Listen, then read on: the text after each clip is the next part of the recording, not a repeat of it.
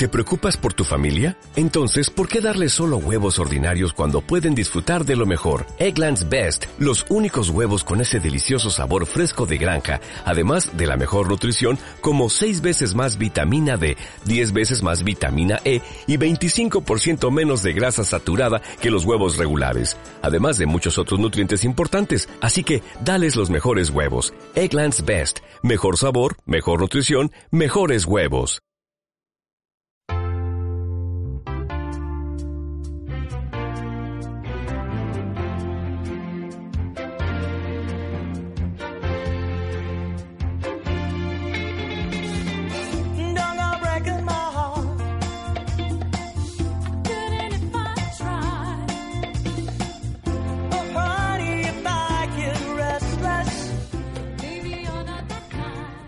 Benvinguts i benvingudes tots i totes al quart programa de la nostra vuitena temporada i el programa 116 del Parc de Terminar.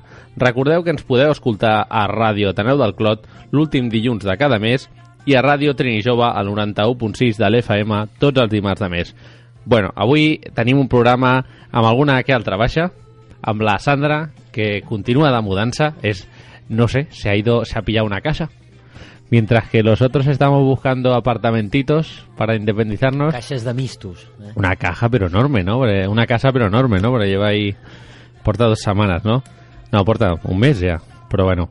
I, bueno, recordar als oients que diran m'acabes de mentir, perquè hem dit que s'escolta tots els últims dilluns de cada mes i avui no és l'últim dilluns de cada mes. Este tío está loco, dirán. Claro, este tío está loco, este tío le pasa algo, ¿no? I és què passa, Jo- Joan?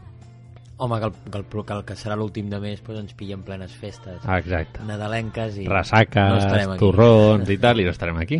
De fet, serà l'últim serà el dia 28-29, 30, 30-31, el 30 30. dilluns. 30, que estem preparant el sopar tots del cap d'any, no? Mm. I, bueno, avui eh, el Guillem no està, No, per una aquí cosa... Solos ante el peligro, avui. per una cosa, i és que era el seu aniversari.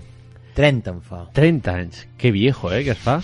De fet, com era el seu aniversari, ja li van dir, et trucarem, tal, no sé què, i va dir, calla, calla, que no... que estaré liat. Estaré sopant. estaré sopant i tal. Llavors, jo el que, fa... i jo el que faria és, si us sembla, li posem una cançó de Feliz Cumpleaños, no? la típica de tota la vida, i, i ja està, no? I a partir d'aquí que es doni per felicitat. Me l'escolti després el, Entonces, ara el estic programa. buscant Felicidades Parchís, que és la mítica, i no està, i la vaig tenir... Però bueno, de mientras, el Joan ens presentarà el pedazo convidat que tenim també avui, a part del Joan Pere, que és l'actor amb el que ara trucarem i parlarem, el Joan Pere, que és actor mític, eh, doblador de veus com per exemple Rowan eh, Atkinson, el Mr. Bean de tota la vida, i també és el doblador i la veu del Woody Allen, del Sí. Woody català. I de Bueno, moltes I, sèries. de fet, crec que hi ha l'anècdota de que Woody Allen, un cop que el va conèixer, em sembla que li va arribar a dir que, diguem-ne, que el millorava. O sigui, que tenia la sensació que el millorava. Exacte, exacte, exacte. I, bueno, pues ara el Joan presentarà a Simón Taibi, és un crack ahí, donde lo tenéis, eh, pero, si me permitís, después de felicitar al Guillem pels seus 30 anys.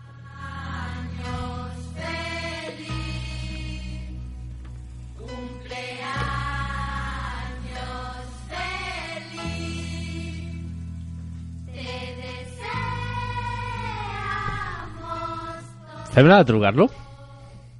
Vols provar de trucar-lo? Fem, de, fem la de trucar-lo Prova-ho, a veure si tens y pruebem a ver, a ver qué pasa, va. Que va dir, "Me, no hace falta, que estaré, estaré cenando. Bueno, però si ja el pillem, potser el putegem, però és igual. Ja està No? bé, ja és això. Clar. Bueno, hola, ¿eh? Que no has hablado aún. Simón, ¿cómo ¿Qué estás? tal? Muy bien, estoy muy bien. Muy agradecido de estar aquí. ¿Sí? ¿Has venido una motito? He venido en un motivo, sí. Sí? Sí, sí. Pues, eh, bueno, anem a, anem a, anem a trucar-lo i de mentre explica't una mica qui és el Simón, Presento el nostre convidat musical. que el coneixem.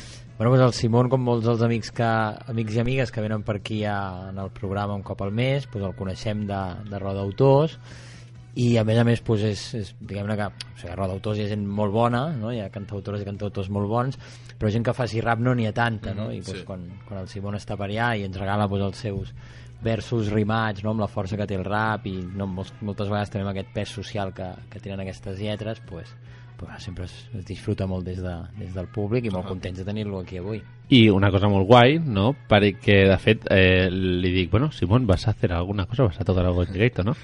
I no l'he vist amb, bé sense guitarra, bé amb el patinet, tal, i diu, sí, tío, si quieres te pongo una base y una base y canto encima o rapeo Tot en encima. el mòbil. Y digo, vale. Y bueno, pues le hemos puesto la base y, o sea, es imposible, o sea, lo que tú haces es imposible que l'haga jo. I qualquier persona, és que no sé, és molt complicat, després ho veureu. Sembla molt fàcil, però és super xungo, eh? Sí, sí, és tot un art, clar. A mí lo que me gusta de Rodautors, como decías, es que eh, yo me considero cantautor porque hago las letras y entonces me gusta que en un espacio así donde igual el género es muy distinto, distinto al que yo hago, incluyan una propuesta como la mía de, de otra vertiente artística que al final también tiene la misma esencia, creo. Entonces, Pues sí, és una guay, casa sí. d'acollida molt guai. Anem a trucar al Guillem, ara què passa. Pot ser que no passi res, eh? Doncs que ens Que és el quedem. més probable. Però si li posem aquesta música a fons i l'agafa així... Està complicat, eh?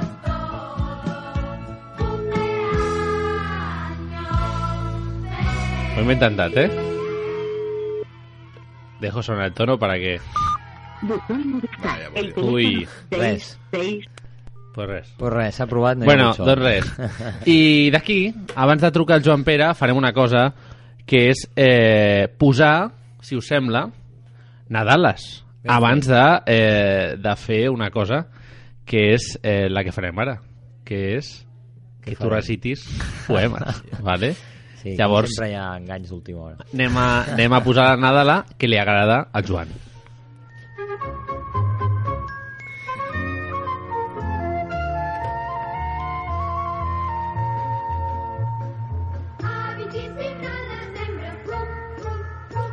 Podries cantar a sobre. Sí, sí, sí. Jo no serveixo per aquestes coses. Eh, de moment no plou. ¿Se puede rapear bon encima de un villancico? Seguro, seguro.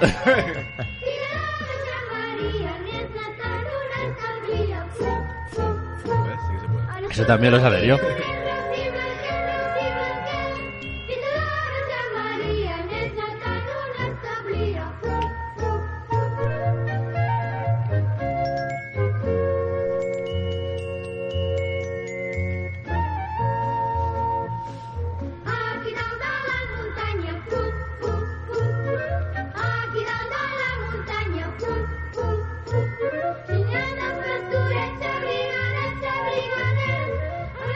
Bueno, ja ens ha quedat clar que hi ha un incendi, que hi ha fum, fum, fum per Nadal, i eh, a partir d'aquí anem a fer una altra cosa i és passem d'una Nadala a la poesia del Joan, que Joan ens has d'explicar, ja ens ho va explicar al principi de temporada, que estàs preparant un nou llibre, Sí, un nou recopilatori, un nou, com es diu? un poemari. Sí, un poemari i eh, avui ens vens a parlar del poemari Bueno, parlaré una miqueta del poemari, bàsicament doncs, us llegiré un parell de textos, que és el, aquest poemari serà el meu tercer llibre, i amb motiu d'això es titula 3, no? 3 o 3, és igual, diguem això, perquè són tres pals, no?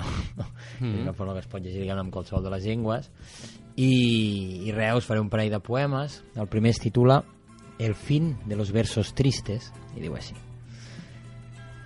Hoy voy a enterrar cada palabra triste. El atardecer dejará de ser final y se convertirá en principio. Hemos aprendido a sonreír aunque el mar no esté en calma. Y eso, eso nos hace fuertes.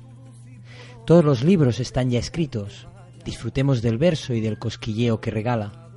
No busquemos más. Un abrazo sincero, un beso fiel, una mirada honesta. La ciudad, bajo el gris, esconde tesoros y flores. Si no podemos huir al campo, luchemos por conquistar aquí la paz y toda su belleza. La noche escupe toda su mentira y yo escapo entre ritmos repetitivos, caderas que prometen bailes efímeros y eternos y unas luces que engañan al cielo. Escapo de todo hasta de mí mismo y vengo a matar este miedo acurrucado en tu cuerpo, el rincón donde la derrota no llega. Y aquí he plantado mi bandera republicana, la única que quiero, la única en que creo. Viviendo construyo mi hoy, el mañana, Ja veré què me regala. I l'altre que farem és un poema pues, més d'amor, diguem-ne, no? Mhm. una mica més dolç, potser. Y es un poema que se titula Sin ser consciente. Ella no lo sabe, o eso creo, pero su andar hace más amable la ciudad, y su pelo volando con la brisa, más habitable este mundo. Ella no lo cree, pero sus ojos son el paisaje más bonito por el que han paseado los míos, y verla sonreír hace que la vida, que la vida se vista de fiesta. Ella no es consciente de ello, pero su fuerza es capaz de arrasar en esta vida y su personalidad valiente es inspiración. Me encanta su forma de romper barreras y asaltar cimas. Ella no sabe de etiquetas, presenta batalla a cada una de las injusticias, sin pensar en las bofetadas y ama letras y canciones en estos días de consumo desmedido. Ella ya es en mi piel un tatuaje, en mi moral un aprendizaje y en mi experiencia una caricia. Molt bé. Gràcies. Bueno, 3, que el trauràs en breu, breu. Pues el 3 el presentarem el 22 de febrer. Això ja es pot dir. El lloc encara està acabant-se de concretar. Barcelona? Barcelona, sí, sí. Després farem segurament alguna ciutat més, clar. Però Barcelona, que diguem que és mi ciutat, pues serà el 22 de febrer, que és un dissabte. Que xulo, molt bé. Sí. I quants poemes van al poemari? Pues no et sabria dir la xifra exacta, però si no m'equivoco són 67, diria. 67. Sí, és, va, va planet. Ja Eh, és petit, però eh. són quasi 3 anys concentrats allà en poemes. I ja tindràs, suposo, poemes per, pel proper, no? ja hi ha cosetes, sí. Eh, Algun segur. que s'ha quedat fora d'aquí i mai altres que, ja, no? i altres que ja estan sortint ara, sí. Molt bé. Bueno, doncs si us sembla, eh, amb el Joan Manel de fons, amb el Joan Manel Serrat, que des d'aquí el convidem a que vingui al programa com vulgui, Seria un plaer, això. no? seria un plaer molt bèstia no? que vingués eh, doncs anem a preparar una mica el telèfon per tal de trucar al Joan Pere. Ara en directe. Y amontonado en tu arena guardo amor, juegos y penas. Yo que en la piel tengo el sabor amargo del llanto eterno que han vertido en ti cien pueblos de Algeciras a Estambul para que pintes de azul sus largas noches de invierno. A fuerza de desventuras tu alma es profunda y oscura a tus atardeceres rojos se acostumbraron mis ojos como el recodo al camino. Soy cantor, soy embustero, me gusta el juego y el vino, tengo alma de marinero. Estàs escoltant Ràdio Ateneu del Clot, la teva emissora de ràdio. Aquí podràs escoltar-ho tot. No voldràs desconnectar mai. Ràdio Ateneu del Clot, la teva ràdio. ràdio.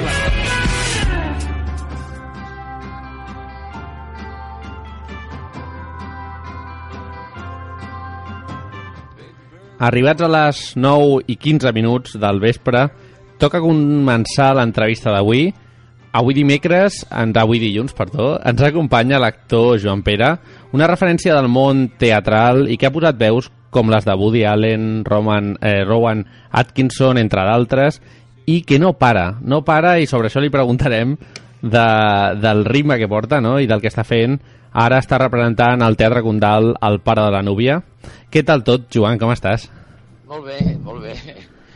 Molt animat, molt engrescat. No pares, eh? No perds l'humor mai. No, i va, com va? La funció va molt bé, molt bé. Tothom m'agrada moltíssim i estem molt contents. Bueno, veu estrenar el 23 d'octubre i just a la preestrena, amb, amb la preestrena teníeu 10.000 entrades venudes. Sí, sí, s'ha ampliat, s'ha ampliat. Portem ja quasi 40.000 espectadors. Ostres. No, no, molt bé. Eh, I què, com va la vida? Perquè ens vam veure quan estaves al Teatre Condal, no recordo exactament la funció, l'anterior que vas fer, fa jo crec que 3 anys, una cosa així. Quina era l'actuació? De Canterville, segurament era. Ah, exacte, pot ser, sí, exacte, que vam anar al Camerino a entrevistar-te i a conèixer-te i, bueno, ens va encantar no? El, la vitalitat que portes sempre i que tens sempre. Bueno, això també també passa que la, la dona al públic, eh? El públic, jo tinc, jo tinc un públic realment extraordinari i fabulós, que, que, que m'anima molt i m'engresca molt a fer les coses, no? i jo n'estic molt content que sigui així. No? O sigui, aquest és, aquest és el teu secret per estar com estàs? De bé? Jo suposo que sí. Eh, a, a mi m'agrada molt treballar amb el públic i que la gent s'ho passi molt bé. I aleshores aquesta, aquesta alegria que em dona la gent i que jo transmeto és el que fa que, que, que, que anem durant, que anem fent, que anem fent. Jo sempre dic que mentre jo pugui fer el que sempre he fet, jo ja sóc feliç. I quan portes fent el que fas? Perquè ja portes un munt. Jo suposo que tota la vida. De vegades m'han preguntat, quan vas decidir ser actor? Exacte. Jo, jo no ho vaig decidir, les coses van anar així. Ja de jovenet, ja feia funció, va començar a sortir a la tele, va començar a sortir el doblatge, va començar a sortir les obres, va començar a sortir el Paco Morán, i, i, i he anat fent, he anat fent. Perquè quan, quan recordes, així més oficialment, que, que vas començar a actuar? Al col·le? Te'n recordes Bueno, alguna cosa? Sí, al col·le i en el teatre del meu poble fèiem, jo, sempre, jo, jo sempre m'agradava sortir a fer funció. Però, però així, professionalment, jo tenia 16 anys i vaig començar a sortir amb una obra de teatre eh, a Barcelona. I des de llavors, doncs ja, després d'una obra va passar una altra i una altra, va sorgir la televisió, vaig començar a fer televisió, i, i així m'ha anat passant, anat passant. I com que sempre doncs, he agradat a, a la gent, a la, a la gent que em ve a veure, doncs ja, ja no he canviat d'ofici. I a la classe? Quan eres, quan eres petit? Sí, Eres l'actor? sí, sí. Eh, jo recordo, recordo que estàvem a classe Mm. eh, de 12, 12, 13 anys i tothom estudiava i jo només em mirava la- el llibre de literatura i, i m'estudiava els, els versos i m'estudiava tot. Fixa't, et diré un secret. Sí. A la meva classe Eh? eh, hi havia, en el meu pupitre del costat, el Josep Maria Mainat de la Trinca, Ostres! i tots dos feien funció. Qui- Quina casualitat de vegades la vida, Sí. no? Coses de la vida, no? Ell i jo fèiem teatre allà al, al, col·le, i Eh? després ell va començar a fer eh, aquells discos tan divertits, i, i jo vaig començar a fer comèdia.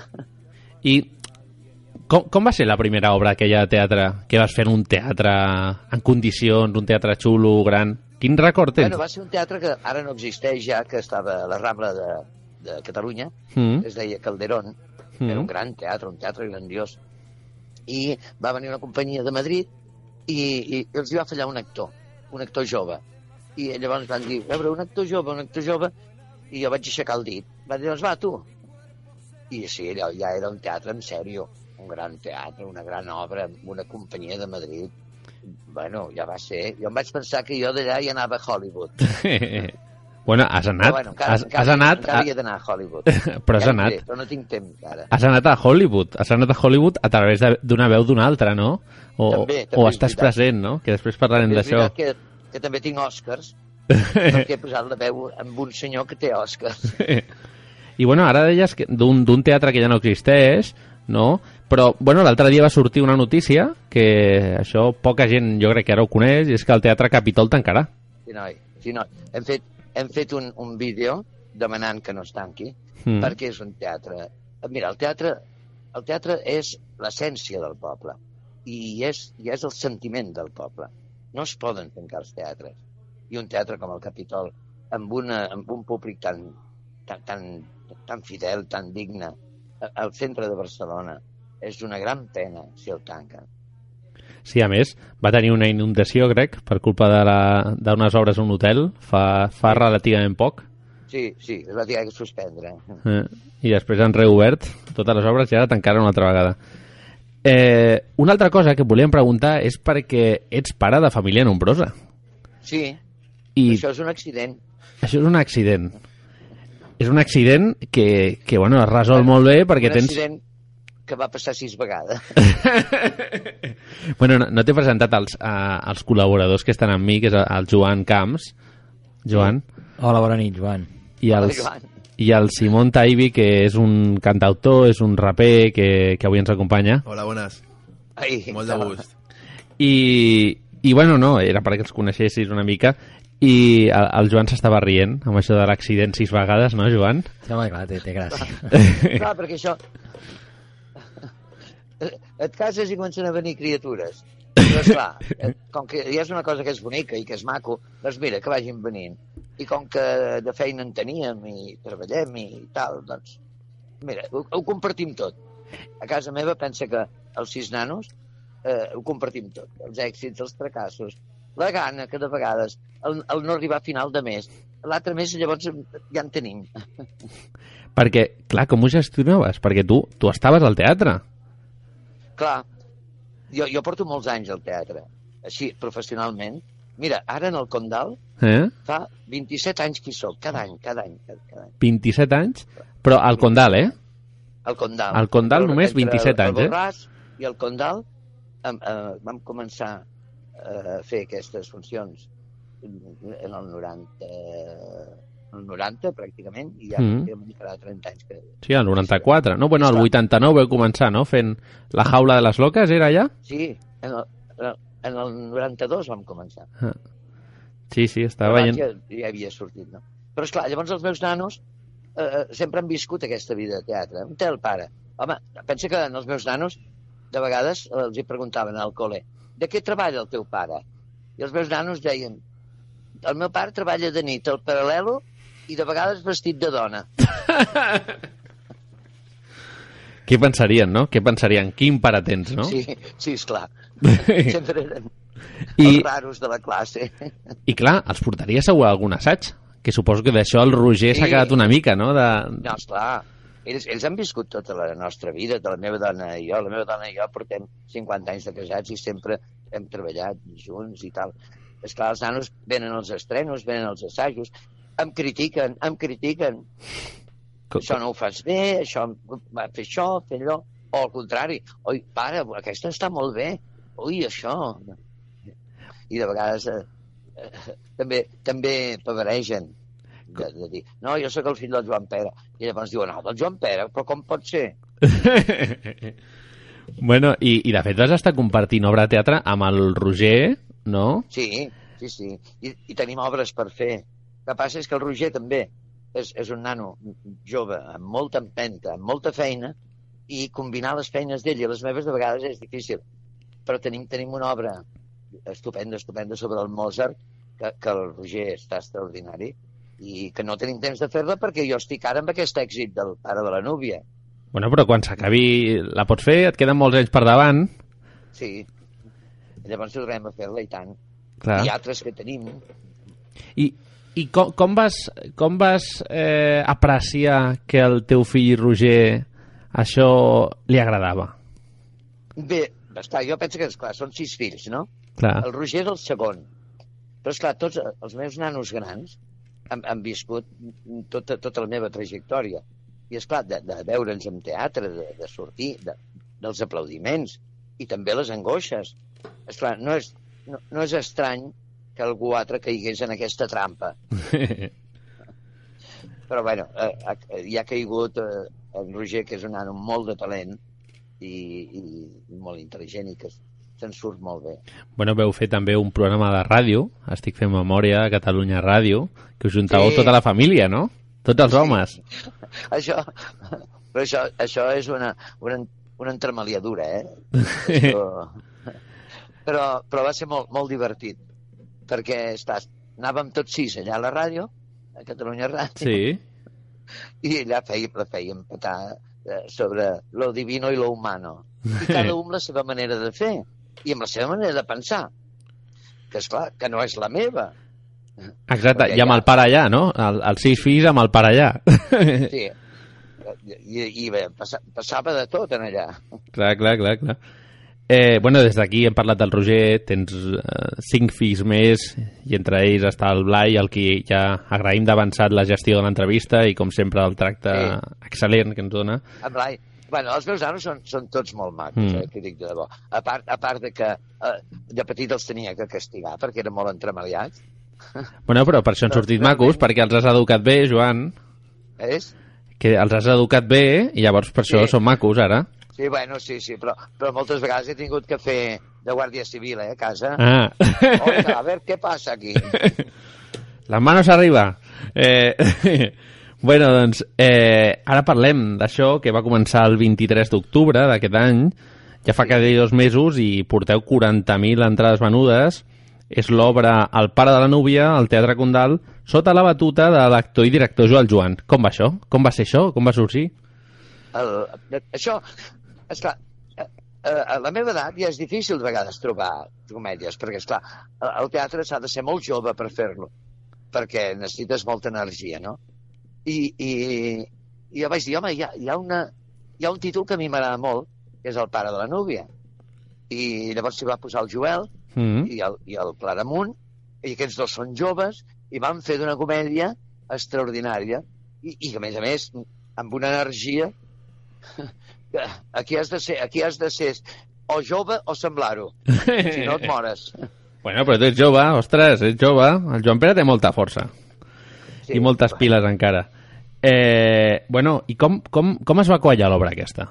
Que vas tenir una trucada del Joan, del Joel Joan, o vas parlar tu amb els teus fills, els teus fills amb el Joel Joan Home, van parlar? Com va ser sí. això? No, no, vam comentar-ho. Vam comentar-ho amb Focus, Focus, que és l'empresari, Sí. i em va dir, home, és bona idea. Però jo no em pensava que li dirien en el Joel Joan que, escri que escrivis la comèdia. I llavors em diuen, li, li hem dit en el, en el Joel Joan Eh? i en el Claramunt i tu estan escrivint. Dic, oi, ai, mare de Déu, estos tíos tienen mucha fuerza. Que guai. Jo no, jo no hi arribaré. Però hem fet un tàndem amb, amb, els, amb els escriptors i el Joel, que ha dirigit la funció, extraordinari. Molt maco, molt maco. També és veritat que, que són una gent amb un talent teatral dels més alts del país, eh? Ja, ja, No, ja. no, ha, ha, sigut, ha sigut un encuentro eh, en la tercera fase. I com recordes l'inici, aquest en què et trobes amb el Joel Joan, compartiu l'obra de teatre...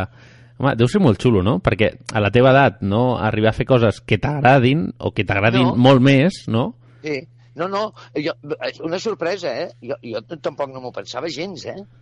I, hòstia, hòstia, tio.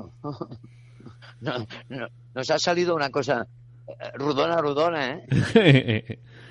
eh, bueno, i parlaves abans del Teatre Condal, portaves 27 anys en allà, és casa teva ja, no? Suposo que de vegades et deixes la, la bufanda i dius, l'he deixat a casa, no? Home, és una mica casa meva. Sí, ja, ja, jo crec que he passat més hores de la meva vida al Teatre Condal que a casa meva. Si suma, segur. Passo moltes hores allà. Però, però és, és un plaer. És un plaer, és, és tan maco. La, la gent... Jo, jo estic molt agraït. Perquè, com, com, com va això? O sigui, tu, tu surts de casa un dia de funció, vas al Teatre Condal, et fas un cafè Sí. abans de començar... Sí, sí. Explica una mica. Jo hi vaig bastant abans, perquè m'agrada estar-me en el camerino, preparar-te, abans no, bueno, et maquilles una mica, prens el cafè, i ja et vas preparant. Encara, encara que no repassis el paper, Mm. ja la teva, la teva mente ja, ja, està, ja va preparant-se, ja es va preparant. I llavors, quan, quan pujo cap a l'escenari i sento el, el rumor del públic, llavors allò és una adrenalina, no? Llavors ja dius, això ha de funcionar. I surts a escena i la gent aplaudeix i, i és una meravella. I feu això de que quan entra... Jo recordo això ho fèiem quan anàvem al, al col·le, a primària, jo crec que tots ho han fet quan feien els pastorets o a l'ESO, coses Sí. d'aquestes, que estaven al públic, tu feia, estava, actuaves darrere, en aquest cas jo, no? I, i et posaves darrere del taló, esperant a veure que vingués al públic, obries una mica el taló, no? A veure qui hi havia, no? Això suposo d'obrir ja no ho fas, no? Però... Sí, sí, però es fa, es fa, es fa. Sí? Encara que... Sí, sí. Sí, perquè d'alguna manera sempre treballes per algú, no? I, i tu treballes, en aquest cas, en el meu cas, doncs, per 500 persones, o 600, o 700, no? Però sempre treballes per tota aquella gent. I, i, i d'alguna manera t'agrada. A mi m'agrada conèixer-los i, i tenir aquest feedback, Mm -hmm. no? Aquest, aquesta comunicació. Però això ja ho fèiem els pastorets, també, eh? Ja, ja, ja, ja, ja. Però llavors és això, quan, quan un està de públic esperant a que surti el Joan Pere a actuar, el Joan Pere pot ser que estigui darrere del taló també escoltant, no? Segur? Sí. Sí, però no ho diguis, això. No, no ho diré, no ho diré, eh?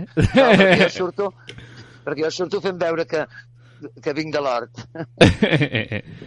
eh, bueno, ara, deixant de banda l'obra de teatre del Pare Núvia, no pares de fer doblatges. De fet, abans he trucat al, Bla, al Blai per, per acabar de d'això de recordar-li que tenim l'entrevista avui i em diu, no, el pare està, està fent doblatge. I jo, ostres, Sí. el dia que ha de descansar no descansa. Eh, els, els de matins, Eh? a mi, el meu dia complet sempre és fer una mica de doblatge per trobar-me amb la gent. Fa, fa molts anys que faig doblatge i, i, i m'agrada continuar-ho fent, no? I si jo puc fer una mica de doblatge en una pel·lícula, amb el que sigui, a mi m'agrada. I després ja eh, dines una mica, faig, una mica de, de, de, de siesta de, Mm. i ja em vaig cap al teatre de seguida. Molt bé, o sigui, durant la setmana, abans de tenir funció, també dobles pels matins. Sí, sí, puc sí, no sempre, eh? No Ja, sempre. ja, ja, ja, està clar. que també de vegades doncs, eh, convé descansar una mica. Clar, Ara, home, clar. El dilluns, que és el dia de descans, procuro, procuro estar més tranquil, perquè és el dia... Ara, aquesta funció és tan potent, tan potent, que, que quan acabo la setmana tinc el coll desfet, desfet de, de... i necessito també una mica de, De descans. de repòs, perquè, perquè ja sóc gran. Això que no em passaria. Bueno, i tota la gent, eh, parlant de doblatges, et recorda per Woody Allen i per, eh, per la veu de Rowan Atkinson. Bueno, Rowan Sí. Atkinson, que tampoc parla molt, no? Però... perquè Mr. Bean fa molt de, de gestos, no? I de mímica. Sí, és un home que no parla gaire, però amb els gestos els Mm. l'entens perfectament. I aleshores tinc que fer el gest que correspongui a l'actitud no és fàcil, no és fàcil.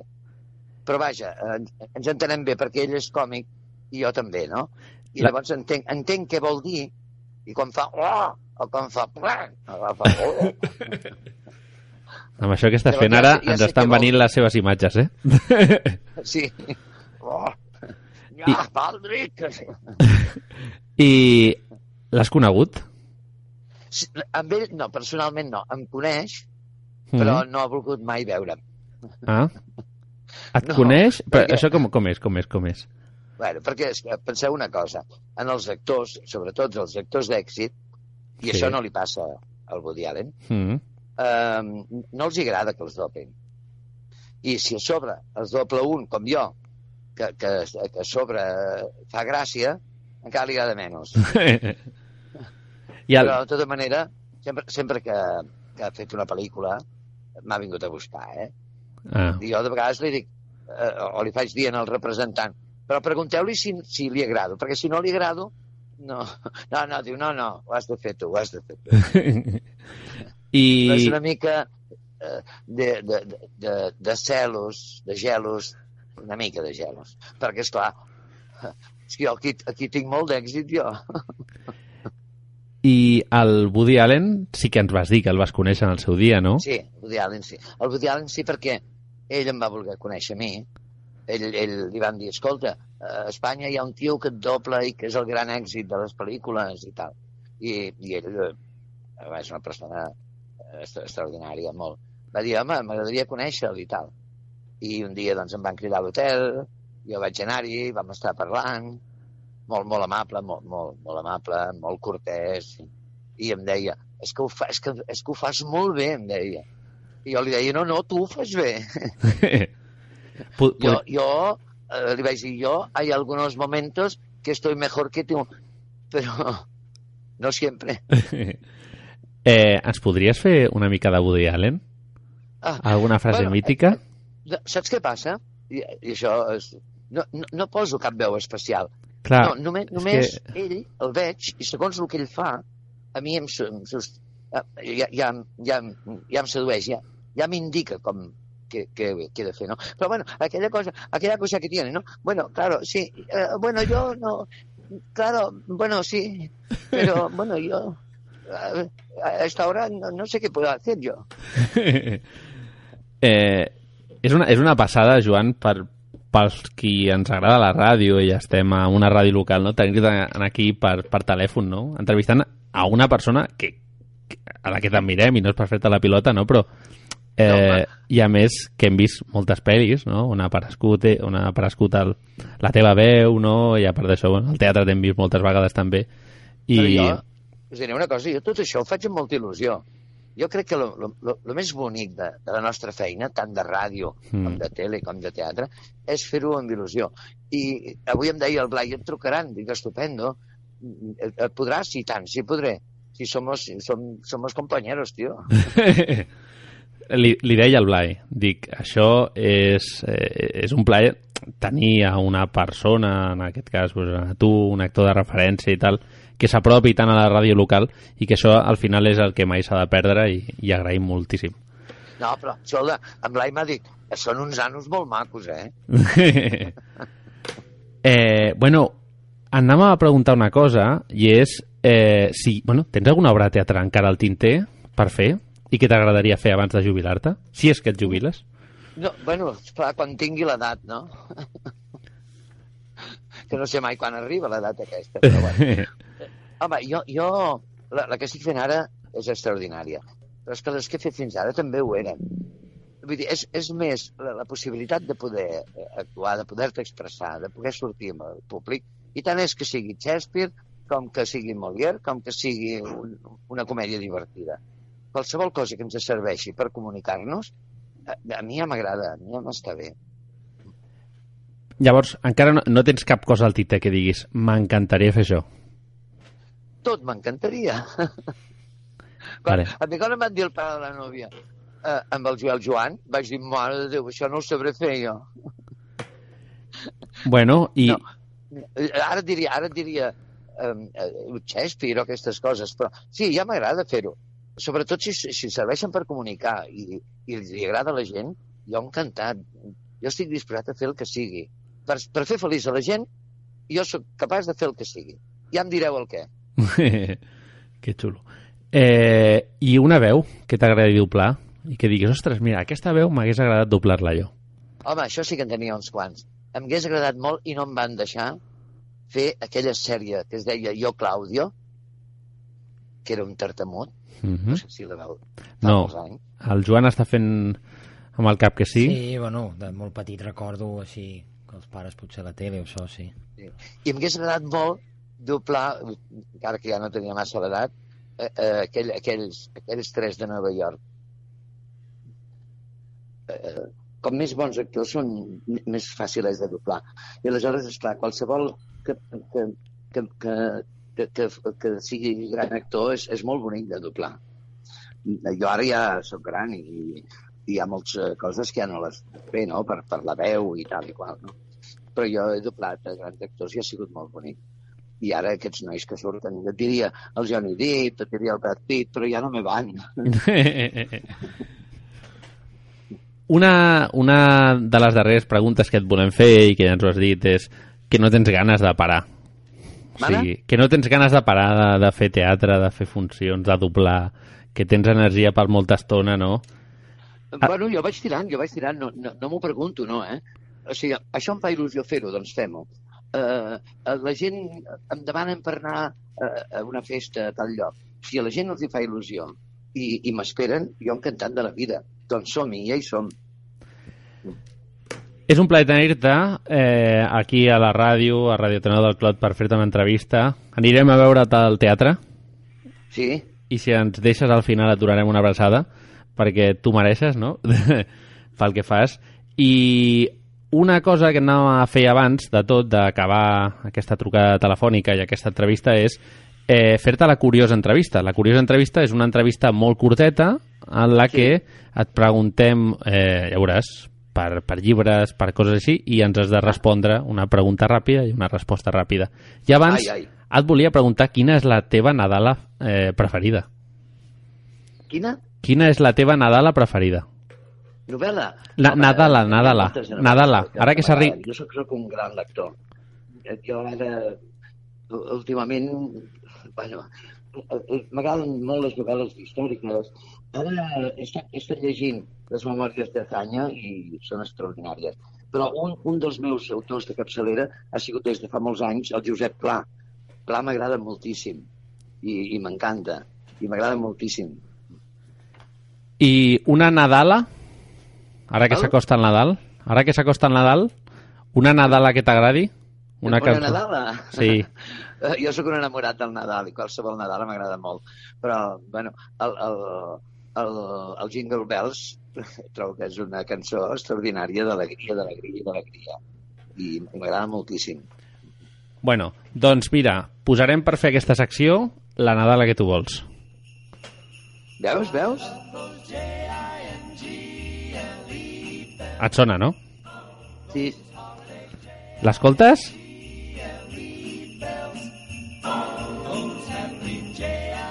L'escoltes? sí, sí l'escolto. Ah, vale, vale, vale. El dia Va- de cap d'any la posaré. Ah, mira.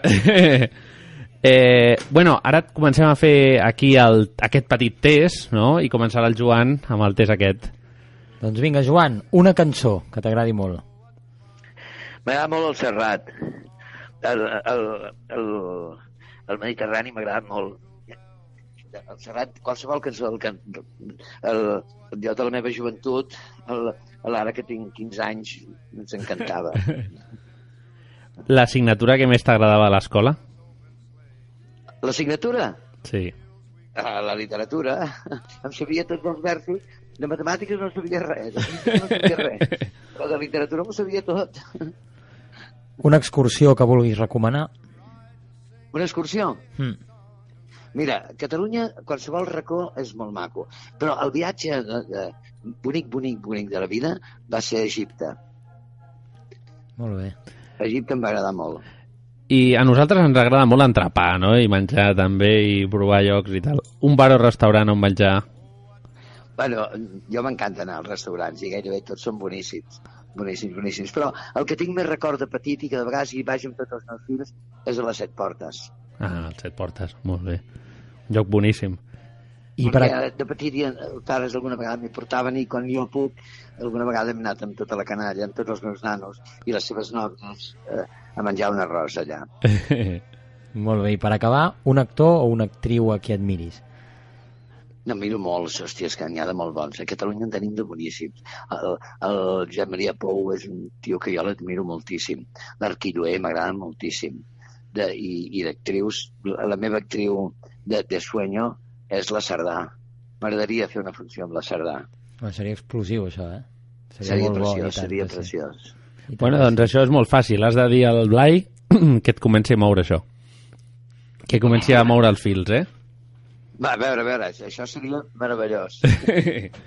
bueno, doncs eh, és un plaer tenir-te aquí a, ta, a través del telèfon a Ràdio Tenor del Clot.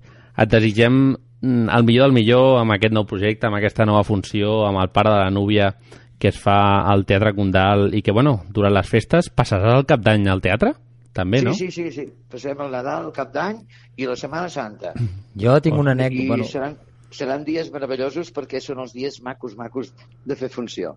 Que la Jo- gent està engresca, engrescadíssima, tothom està amb l'amor als llavis i, i amb ganes de fer petons i d'abraçar-nos tots plegats.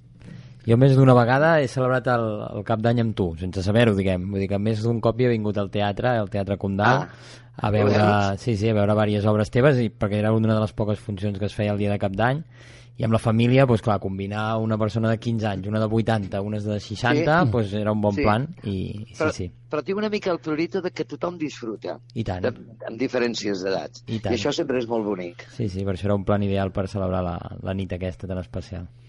Bueno, doncs Joan, eh, ja avisarem al Blai i un dia Vale. t'anem a veure al teatre Molt i, bé, bé. i ens saludem de nou, vale? D'acord? Que tinguis unes molt bones festes acompanyat de, Igualment, de igualment. tota la família tan gran I- que tens. I, I- continueu, continueu amb una feina tan maca com la que feu, que és, és meravellós.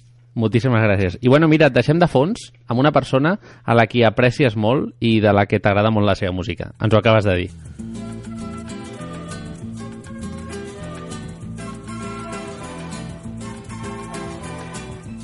L'has arribat a conèixer, suposo, no? El Serrat? Qui? Espera't. El Serrat, el Joan Manel Serrat. Ah, sí, sí, sí, sí. El Serrat, molt... Home, de, de la meva vida és, ha viscut com jo he viscut i hem viscut totes les coses. Cada cançó d'ell és una descoberta de la nostra, de la nostra vida. Sí, l'he conegut alguna vegada i ens hem, sa- ens hem saludat. Una persona molt amable, admiro moltíssim. Molt bé. Bones Oi. festes, Joan, Molt bé. i que tinguis una molt bona entrada d'any acompanyat de la teva Igualment. família i de les teves ganes que mai s'acaben i que volem que mai s'acabin per fer el teatre d'en xulo que fas. Moltes gràcies. Una fortíssima abraçada. Una abraçada, Vinga. Joan. Adéu, adéu. Adéu-siau. Tu alma es profunda y oscura. A tus atardeceres rojos se acostumbraron mis ojos como el recodo al camino.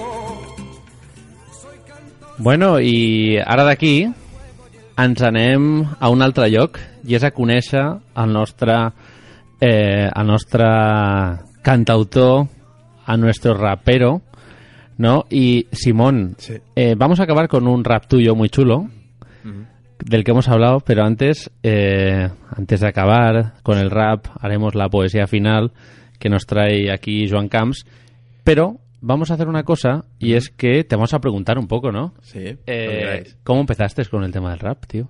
Bueno, eh, yo tenía, debía tener unos 12 o 13 años cuando me topé por primera vez con los primeros temas de rap a través de colegas del colegio, del barrio, que escuchaban. Y bueno, fue un choque muy explosivo y muy intenso con esa, esa cultura y esa, esa forma de arte. Y a través de escuchar y de sentir de acoger todas esas palabras que tenían tanta fuerza que recibía de, esos raperos y de esos escritores que, que habían aparecido en mi vida, pues fueron surgiendo en mí, supongo que las ganas también de empezar a hacerlo yo y de empezar a, expresar un poco lo que sentía en esa etapa no tan importante para una persona que es la, adolescencia, cuando aparecen tantas emociones y aparecen tantas contradicciones y tanto que, que poner sobre la mesa, pues pues empecé a escribir las primeras letras y hasta aquí. Y espero que mucho tiempo más me acompañe esta, esta ganas de, de escribir un poco y de cristalizar todo lo que son las emociones y lo que pasa por dentro. Hombre, eh, el rap, yo siempre lo digo, eh, y siempre te lo he dicho, digo, tiene mucho mérito lo que haces porque yo lo veo muy complicado. Bueno, es como todo, echarle horas y, y pasar tiempo tú contigo creando y descubriendo un poco esa forma de expresión. Al final vas encontrando tu estilo y cuando ves que las cosas te gustan y tal, pues supongo que las vas repitiendo, ensayo, fallo, prueba, ¿no? Y pues fin, como cualquier arte, como cualquier disciplina, es echarle horas y echarle ganas, sobre todo. Tenía que apuntar una pregunta que es ¿cuál es la diferencia de tu música en frente a, tu, a otros cantautores? O sea, yo creo que la primera es el rap, que es un estilo diferente, yo creo. Sí. Bueno, yo diría que la diferencia principal o casi la única es que la forma en que yo interpreto las canciones no es demasiado melódica y no tiene pues eh, demasiadas líneas eso de saltos de una nota a la otra es algo más lineal casi hablado y en eso se diferencia porque en realidad el resto de cosas hay música compuesta eh, hay letra compuesta y hay estructura hay partes A, partes B, hay versos, hay estri- estribillos. Entonces, un poco lo único que, yo diferencio con el resto de gente que es cantautor o cantautora es un poco el- la cosa de la melodía o de, o de cantar eh, de una forma quizá menos eh, lineal o menos hablada, que es la condición un poco del rap, ¿no? Quizá tiene un poco más de ritmo el rap, ¿no? Que es, es el elemento principal, quizá sea el ritmo, más que lo melódico. ¿En qué te inspira para crear todo lo que haces? Eh, pues lo que voy sintiendo es, es fácil para mí porque es una necesidad, supongo, que he encontrado la de, como decía antes, pues poner sobre un papel o sobre un beat lo que he ido sintiendo, algo que, que quiero recoger de lo, de lo que he estado experimentando y que quiero que quede ahí para, para poder observarlo y mirarme a mí mismo desde la distancia en, en la obra y en la creación, ¿no? Eh, si tuvieras que hacer una crítica del sector musical, esta pregunta nos gusta hacerla un Ajá. montón, porque al final siempre te sorprendes, pero no te sorprendes, porque al final todos tienen los mismos problemas, ¿no? Y es, ¿cuál es eh, la dificultad que encontráis vosotros, los cantautores? Bueno, eh, me parece que en el momento actual eh, hay un grueso del mercado musical que ha, ha sido muy reducido a un estilo y ha monopolizado mucho eh, la atención y la escucha del gran público que, bueno, es la música quizá trap o reggaetón o el pop, ¿no? Lo que se llama el mainstream ha, ha cogido muchísimo público Mm. y quizá la, la atención y, el- y la escucha de, de la gente está menos diversificada que antes y las personas que hacemos una alternativa distinta a lo que lo está petando, digamos, tenemos más dificultades para encontrar nuestro lugar. Pero la cosa está en, supongo, seguir haciendo lo que uno le apetece y hasta donde se llegue. Y bueno, sé que estás ahí preparando tu hijito, ¿no? Tu disco. Estás ahí, estabas ahí. Bueno, sí, estamos preparando. Yo estoy en, en varios proyectos, tanto en mi cabeza como en la realidad, pero el que más estoy tirando hacia adelante ahora es una banda, es un proyecto de banda que se llama Taibi. Tiene mi apellido, pero es un concepto grupal. No es mi, no digamos que es mi propuesta con unos músicos que me acompañan, sino que es una dinámica de banda. Y sí, acabamos de, sacar un, E- EP que además es un, tiene un contenido audiovisual que hila un tema con el otro. Y estamos preparando un- una obra nueva, así que se llama Narcosis. Y saldrá más o menos para febrero. Nos gusta hacer cosas pequeñitas, muy originales, con mucho background, no solo musical, sino eso, imagen, concepto quizá mm, artístico y tal, muy trabajado, más que un disco largo o algo así, ¿sabes? Cosas pequeñas y muy, muy trabajadas. Y con mucha imagen también y con mucha con mucho mensaje. Sí, sí. Qué guay. Sí, Bueno, pues cuando tengas narcosis, pues nosotros sí, sí, eh, sí. lo pondremos aquí Genial. seguro, si nos dejas Genial. y nos dejáis. Genial. pues per fer difusió. Bueno, i ara, abans de ja escoltar el pedazo el pedazo tema que se va a tocar ahora, que se va a cantar y se va a rapear, eh, al punt i final, no? Que faci primer el rap, no? Sí? Sí. Vols fer el, el rap? em serveixi per matar una mica. Que Sí? m'ha quedat ahir que sí. Vale, ja acabem. Sí. El punt i final és el l'últim d'avui, si et sembla. O bueno, no, fem, no, fem la Nadala que ens ha portat... em sembla bé. Però el punt i final és el l'últim de l'any. Doncs, eh, Simon, connectem la base, si et sembla. Sí. Bueno, es un tema que se llama Juicy y es un poco un tributo a la cultura hip hop de lo que hablábamos antes, ¿no? Vamos a ver, qué bonito suena.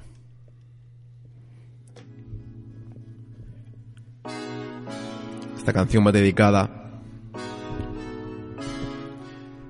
para todos los chavales y chavalas que como yo crecieron educándose con las rimas de los raperos que escuchaban.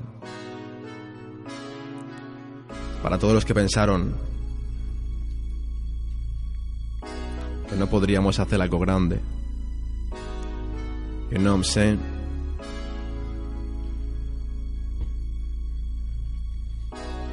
Sí, sí.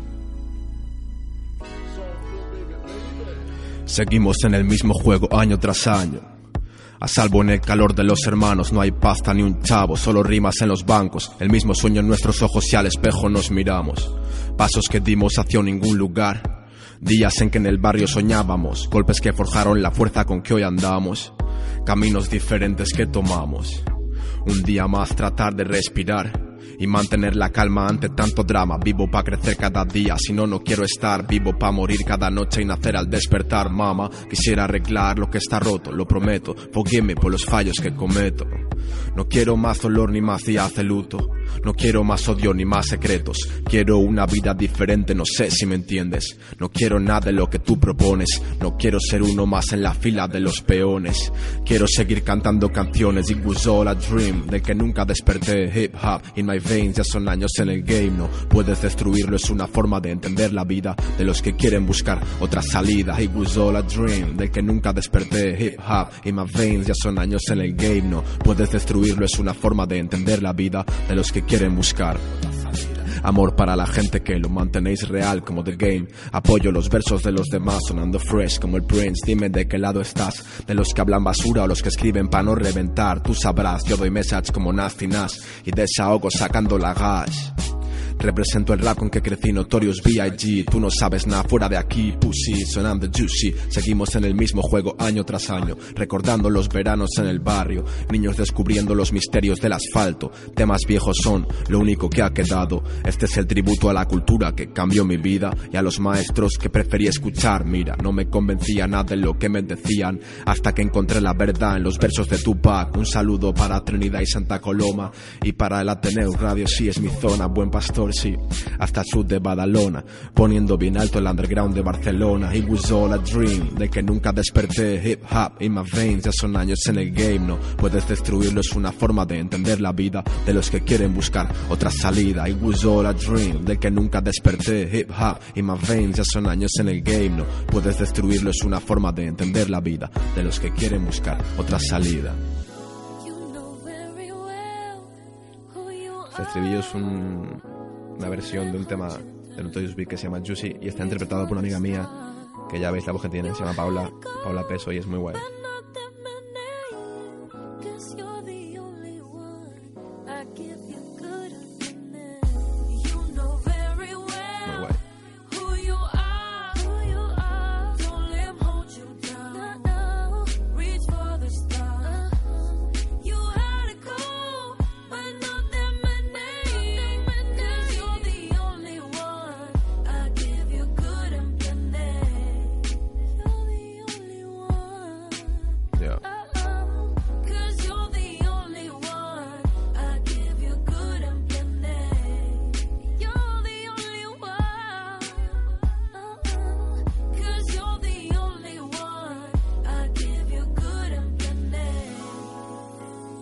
En el mismo juego. Con el fuego en el pecho. Para seguir andando. Ya. Muy Ahí está ahí. Es guay, es guay, sí, sí. Hostia, cómo mola con el aplaudir con eco, ¿eh? Sí, con el reverb. Con el reverb. Eh, bueno, un crack, eh? Ja no és fàcil, eh? Això. No, ho hem disfrutat molt i molt a propet, És molt xulo, eh? que és la sort que tenim. Sí.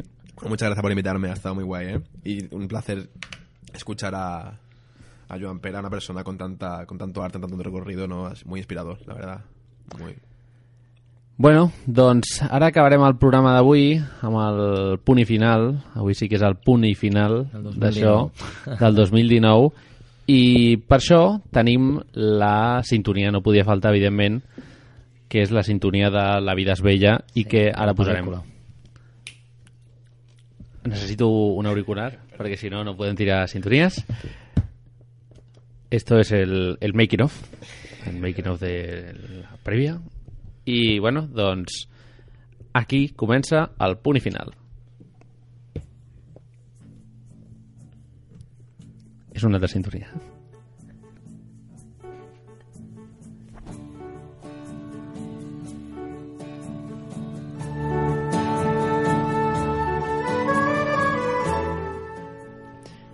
Un programa ple d'art.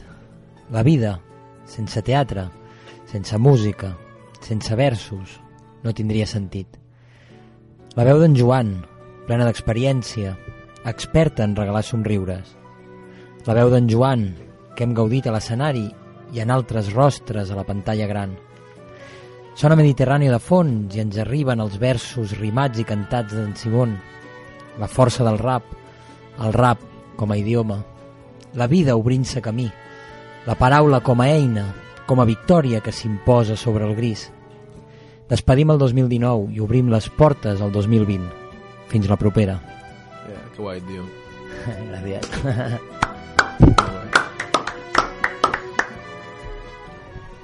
Bueno, i ara sí, ja eh, toca acomiadar l'any, Pues sí. acomiadar aquest 2019, començar a buscar la clau per tancar-lo i intentar que ens doni la nova, no? Sí, per obrir l'altra. l'altra.